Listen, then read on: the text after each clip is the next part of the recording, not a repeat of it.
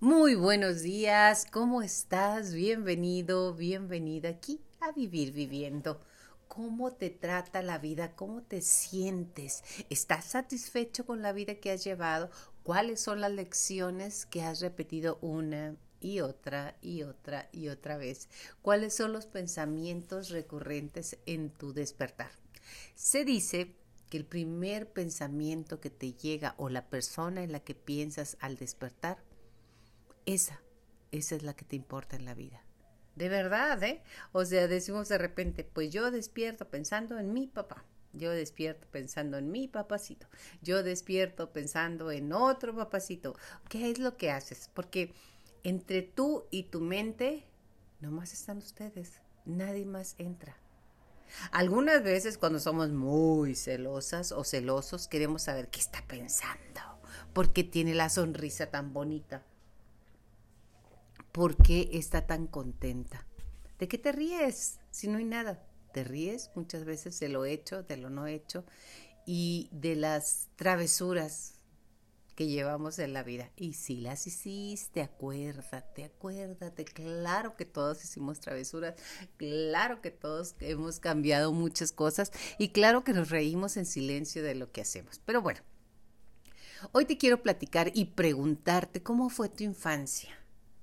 Fuiste amada, fuiste amado, fuiste apreciado.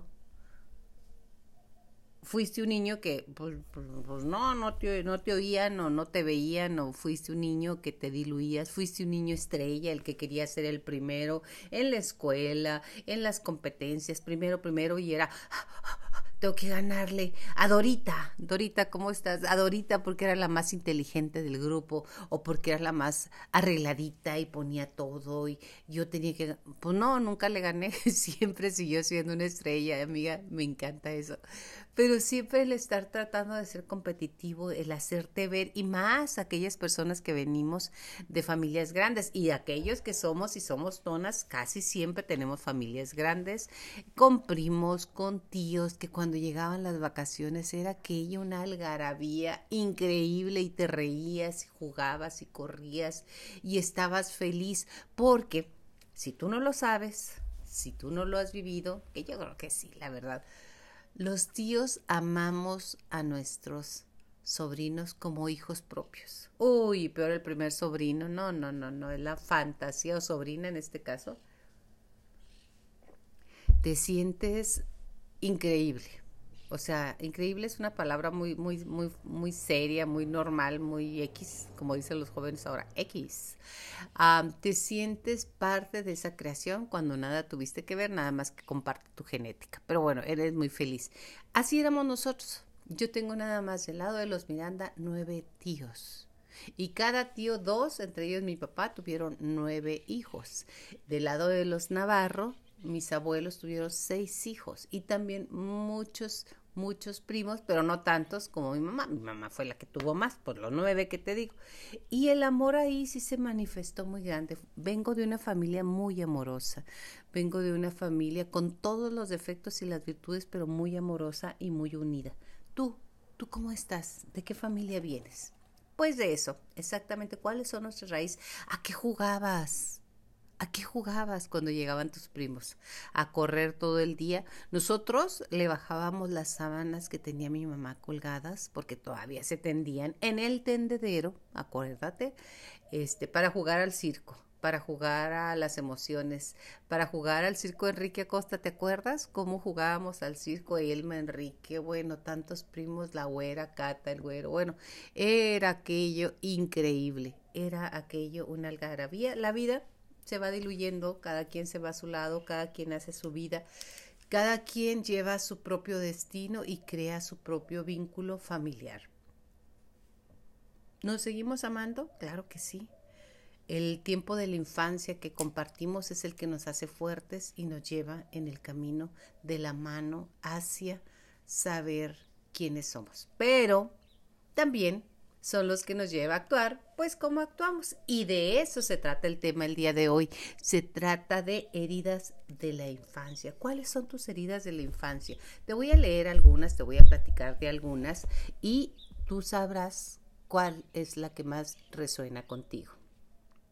¿Cómo, ¿Cómo caes una y otra vez en patrones destructivos? Sientes que tienes la misma relación de pareja, que es un círculo que se repite y se repite y se repite. Casteamos al borracho, casteamos al, mujeriego, casteamos al, al machito, casi siempre nos atrae el mismo tipo de hombre. Le cambiamos de nombre, pero es el mismo maestro. ¿Le tienes miedo a los papás aunque ya eres un adulto independiente y funcional? Te tengo noticias. Lo que tú tienes son heridas de tu infancia que nunca has podido sanar. Posiblemente porque ni siquiera sabías que las tenías.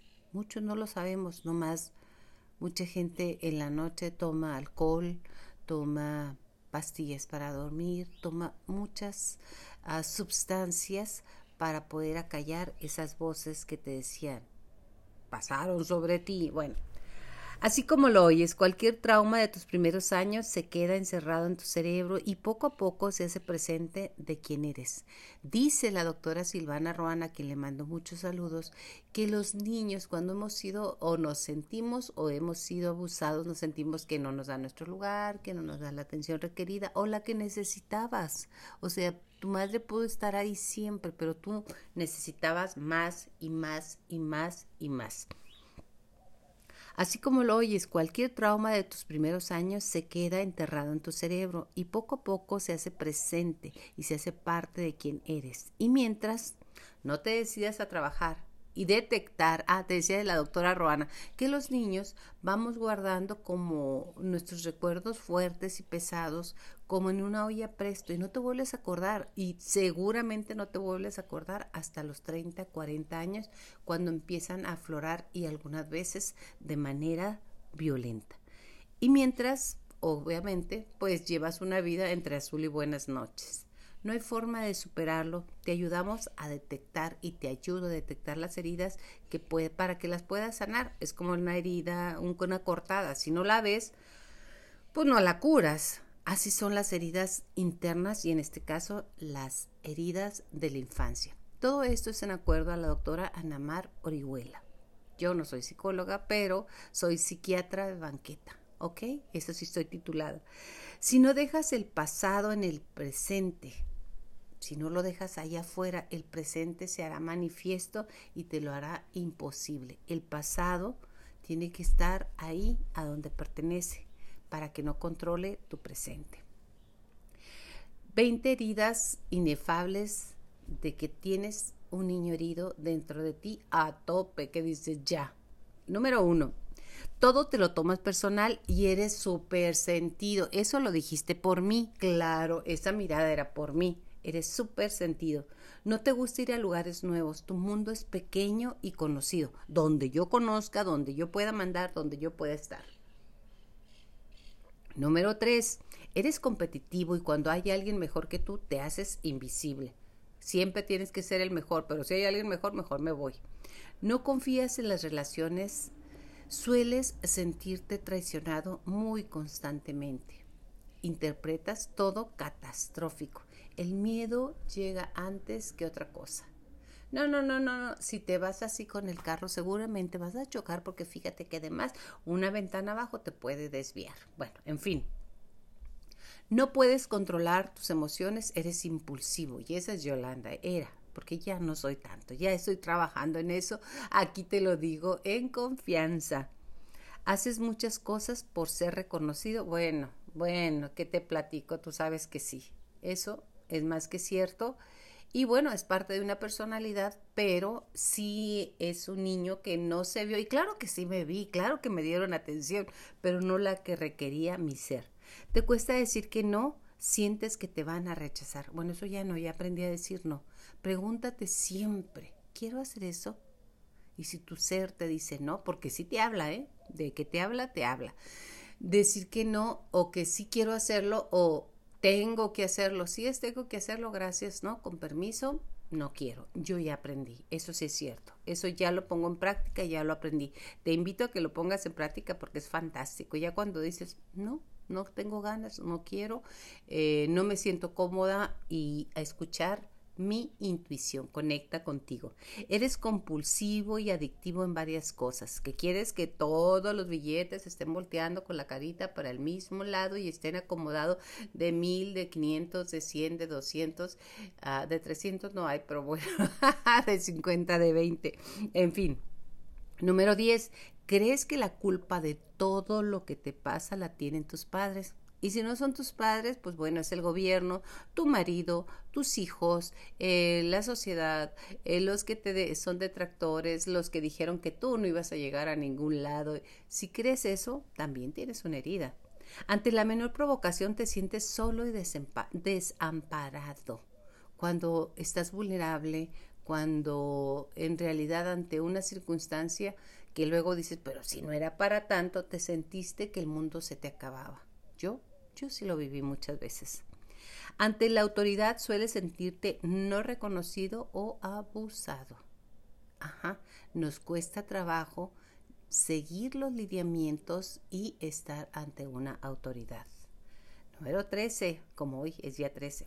Cuando tienes pareja, te abandonas a ti mismo y te conviertes en la parte que a tu pareja le encantaría que fueras. Te vas borrando. Eso Salud, también lo hice. Salud con café. También lo hice muchas veces. Número 14. No sabes hablar de lo que sientes. Solo actúas lo que sientes y que los demás lo interpreten. Porque si me quiere, vas a ver qué es lo que pasa. Número 15. Te sientes cansado y atrapado en un yo que no puedes cambiar. Algo así como chango viejo no aprende maromas nuevas. Algo así, así soy, y si te gusta, si no, que te vaya bien. Todos estamos cambiando día a día. El agua que pasa por un río no es la misma, es agua, pero es diferente. Así tú cada día eres diferente. Número 15. Te sientes cansado y atrapado, te decía, en un yo que no puedes cambiar. Número 16. Hay un fuerte no merecimiento oculto. Te llegan las cosas y te boicoteas. Te llegan las personas y no, yo no soy suficiente. Te llega regalos y, ay no, no te hubieras molestado, no lo mereces. Todos, absolutamente todos somos merecedores por ser hijos de un gran Dios. Así de simple.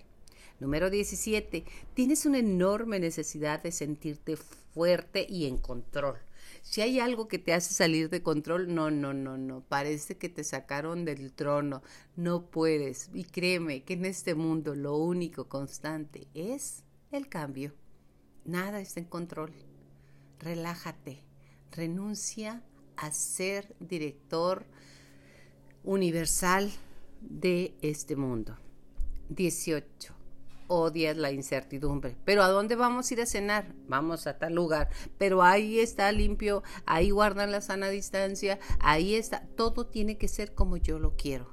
Si no, no es. Y si voy, pero voy a regañadientes o enojada. Te sientes culpable cuando eres tú mismo.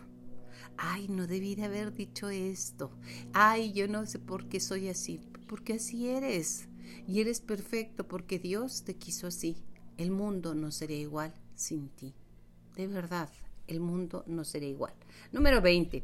¿Crees que las situaciones y las personas cambian si lo desean de todo corazón? En realidad, nadie cambia a nadie.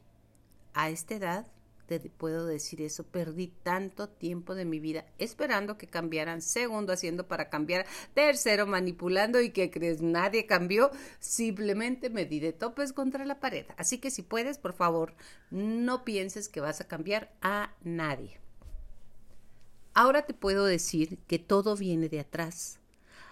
Hoy que está tan de moda hablar de gente tóxica, más allá de alejarnos de ellos, debemos de entender que la gente tóxica es gente herida. Gente herida hiere gente. Gente feliz ama gente y no puede parar de amar. Con muchos temas dolorosos, no resueltos de su pasado, que hoy se traducen en enojo, dolor, victimismo y todo eso que termina siendo tóxico. Revísate, porque si en algunas de las actitudes has puesto check, check, check, quiere decir que probablemente la tóxica seamos nosotros o en su defecto. Si ves puros tóxicos afuera, quiero decirte que sí, eres tóxica. Revísalo, se puede cambiar. Las heridas de la infancia no tienen solo que ver con las experiencias dolorosas de nuestro pasado ni con los padres que tuvimos. Tienen que ver cómo lo guardaste. En realidad, también tienen que ver con la forma en que hemos podido integrar el pasado y colocarnos como víctimas de las circunstancias. Hay gente adicta a ser víctima. ¿Y sabes por qué? Porque las víctimas tienen ganancias secundarias. Siempre, aunque tú gastes más energía actuando como víctima o creyéndote víctima, en verdad siempre tienes la capacidad de elegir y además en crecer a pesar del dolor o de lo que sientas. Las heridas son experiencias dolorosas vividas en los primeros años de la vida. Pueden empezar desde el vientre materno. Son momentos en los que nos sentimos en peligro y con mucha desprotección. Las situaciones traumáticas son generalmente tienen tres componentes. Son inesperadas, dos rebasan tu capacidad y tres son vividas en soledad. Y créeme, cuando cierras el ojo y estás sola en tu recámara y estás viviendo y reviviendo aquello de rumiando de y debí de haber contestado esto y debí de haber dicho lo otro, yo no sé por qué volteo y me veo así, y si yo le di esto, ¿por qué no me regresa al otro? Pues porque es otro. O sea, es otro. Y nadie te va a adivinar lo que tú quieres. Esas heridas están grabadas en nuestro cerebro primitivo, cuya finalidad o final principal es lograr la sobrevivencia. Sentir rechazo y abandono de tus padres es estar en peligro de muerte, sobre todo si eres un niño muy pequeño, si estás en la cuna y nadie te auxilia cuando lloras o sientes un vacío afectivo. Eso se queda en nuestro cerebro reptiliano y cada que hoy a esta edad que tenemos, 40, 50, 30, 60, 70, sientes que una persona que, que te va a dejar y te va a dejar de querer o no te ve. Se activan esas zonas en el cerebro generando mecanismos de sobrevivencia donde comienzan a luchar con la situación o a huir, a huir, ¿ok? Huir, porque estoy en peligro o porque otras personas eh, será y entrará en estado de desconexión. No siento nada, para que no me abandonen, abandono primero. Tener muchas experiencias de abuso y negligencia nos hace vivir con frecuencia desde nuestros estados de sobrevivencia, porque el mundo es más amenazante y yo soy un niño frente al mundo, aunque ya seas un adulto. ¿eh? El trauma hace que no tengamos la madurez y madurar esa etapa donde nos quedamos congelados, friciados en por situaciones que no pudimos procesar o liberar porque no teníamos las herramientas. El dolor con el que nos vamos topando a lo largo de la vida nunca es un problema para poder vivir felices. El dolor es parte de la vida y sin duda un gran maestro del conocimiento. El problema es que cuando acumulamos demasiadas heridas nos hacemos o fóbicos al dolor o adictos a él. Y hay personas adictas al dolor, ¿eh? En serio, buscan una serie de eventos desafortunados para sentir. De tal manera que no podemos procesar en su justa dimensión cómo va la vida. Y todo se nos hace enorme. Entonces nos sentimos rebasados todo el tiempo. Cuando no sabemos enfrentar y soltar el dolor, se suma a nuestras experiencias de sobrevivencia y hace de los mecanismos de defensa más rígidos. Nos volvemos insensibles y demás. Cerebro herido. Estas memorias dolorosas se quedan impregnadas en nuestros surcos de la memoria cerebral. Hay estudios científicos en los que pueden observarse cerebros traumatizados por experiencias de negligencia o abuso de los padres o de la gente que estaba para cuidarte. La mejor defensa, ¿cuál es? Todos vamos desarrollando mecanismos de defensa que, que nos permiten sobrevivir en un mundo donde nos sentimos en peligro. Cuando no sabemos enfrentar y soltar el dolor, se suma nuestra experiencia de sobrevivencia y hace mecanismos te dije anteriormente, más rígidos. Sin embargo, si no trabajamos con nuestras heridas, no terminamos convirtiendo en unos mecánicos, somos devorados por esos egos enormes de no me quisieron, no estuvieron, no hicieron, no pudieron. Y mira que te lo digo por experiencia. Así es. Por ejemplo, si eres una niña que sintió todo el tiempo un rechazo de su madre, ella simplemente no te veía. Y un día te das cuenta que cuando haces cosas por tus hermanos empieza a actuar como adulta, tu mamá, y te mira cuando eres complaciente y haces todo lo que ella dice, no te regaña, cuando no pides nada, la comida, nada lo, te acepta, aprendes a ser complaciente, no a pedir, ver a los demás y negar que en verdad quieres que quieres lograr que tu mamá te vea con buenos ojos. El problema es que pues nada es suficiente y esa se convierte en tu manera de estar en la vida. Y un día no puedes dejar de ser esa persona. Un día te quedas atrapada en ese comportamiento y pasas el tiempo y sientes que ya no puedes dejar de ser eso. Has entendido quizá que no te hace bien complacer a otros, que debes aprender a verte a ti misma, a pedir lo que necesitas, pero a la hora de intentar hacerlo hay algo poderoso que te detiene, que no te lo permite ni siquiera moverte. Eso que no nos permite cambiar se llama heridas de la infancia que están en el fondo de nuestros comportamientos rígidos, evitando una y otra vez el rechazo de la madre que nos controla a lo largo de nuestra vida. Fíjate qué tan importante es que nosotros estemos este, conscientes de qué vale la herida que tenemos. La herida de rechazo, ¿cuáles son las características? Es aislado, solitario, no le gusta el contacto físico, ni que lo toquen, ni tocaré, que quede claro. Irá en contra de sí mismo, suele sentirse mejor que los demás, busca aceptación de su mismo sexo, pasa desapercibido, no pide, le cuesta ser visto. Las personas con heridas de rechazo en su propio mundo viven así y sin y sin, y sin, sin sentir, o sea, simplemente diluidos.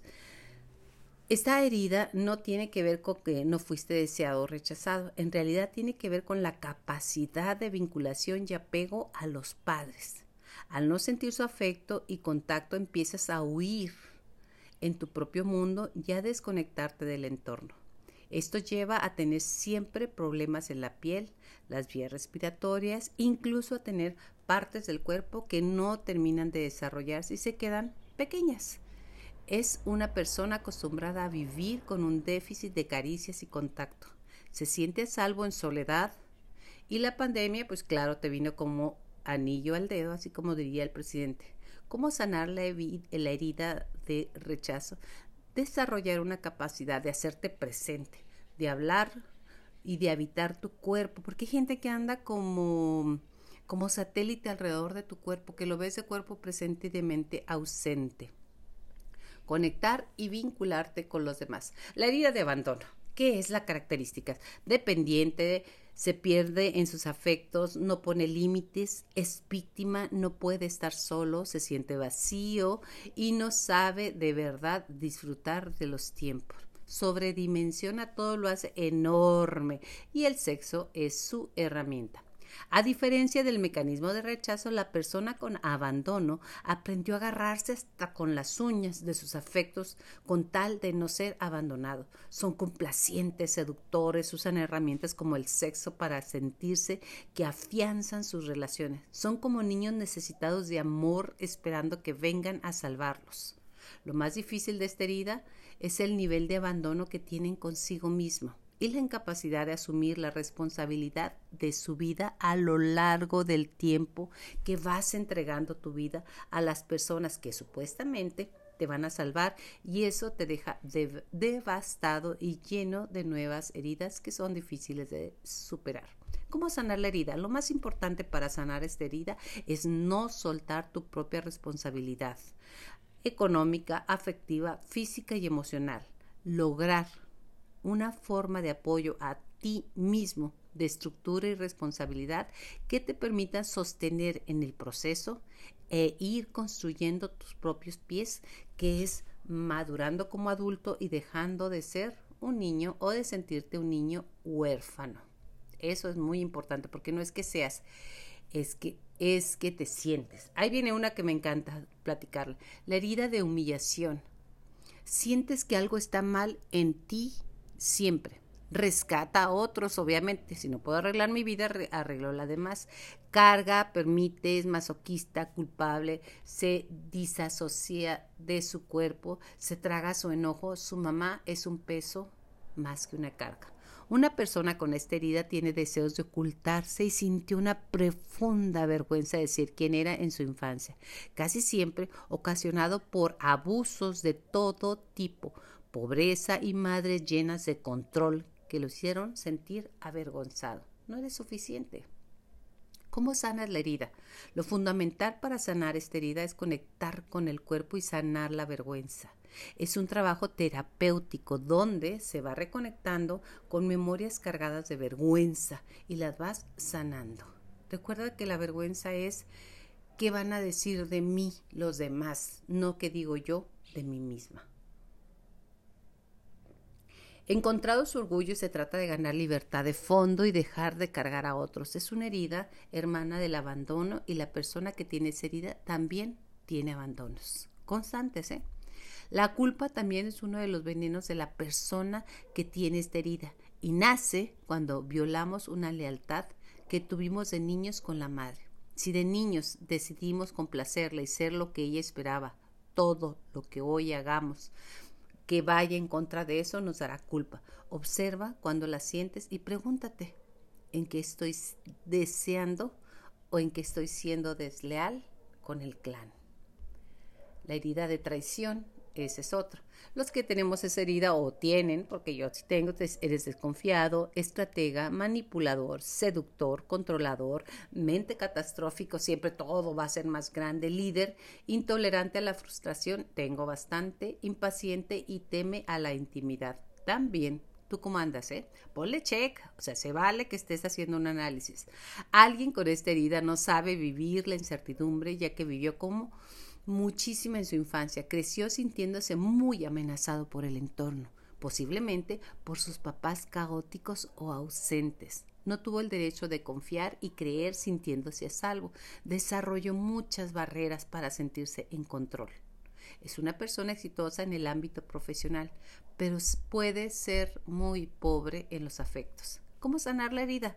Debes trabajar en tu miedo y establecer un contacto con la vulnerabilidad perdida.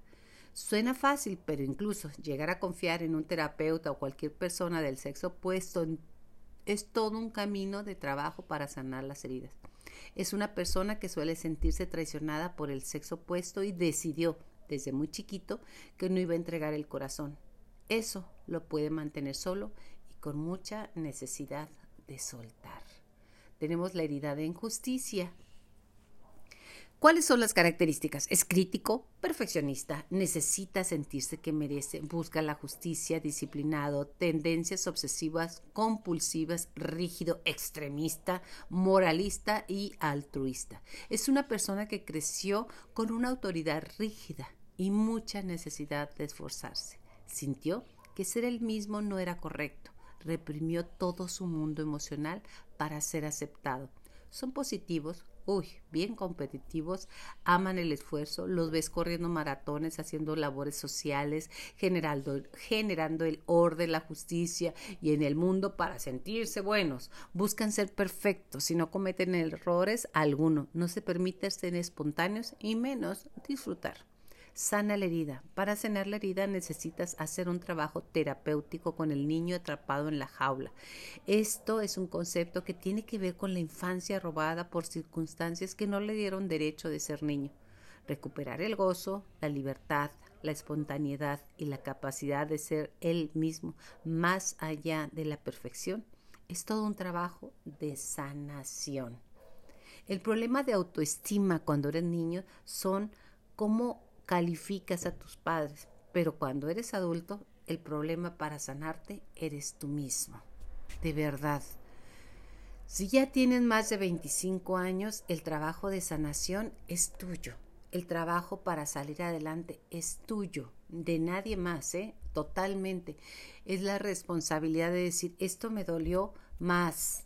Casi siempre el 99.9% nuestros padres hicieron lo mejor que pudieron. ¿Para qué?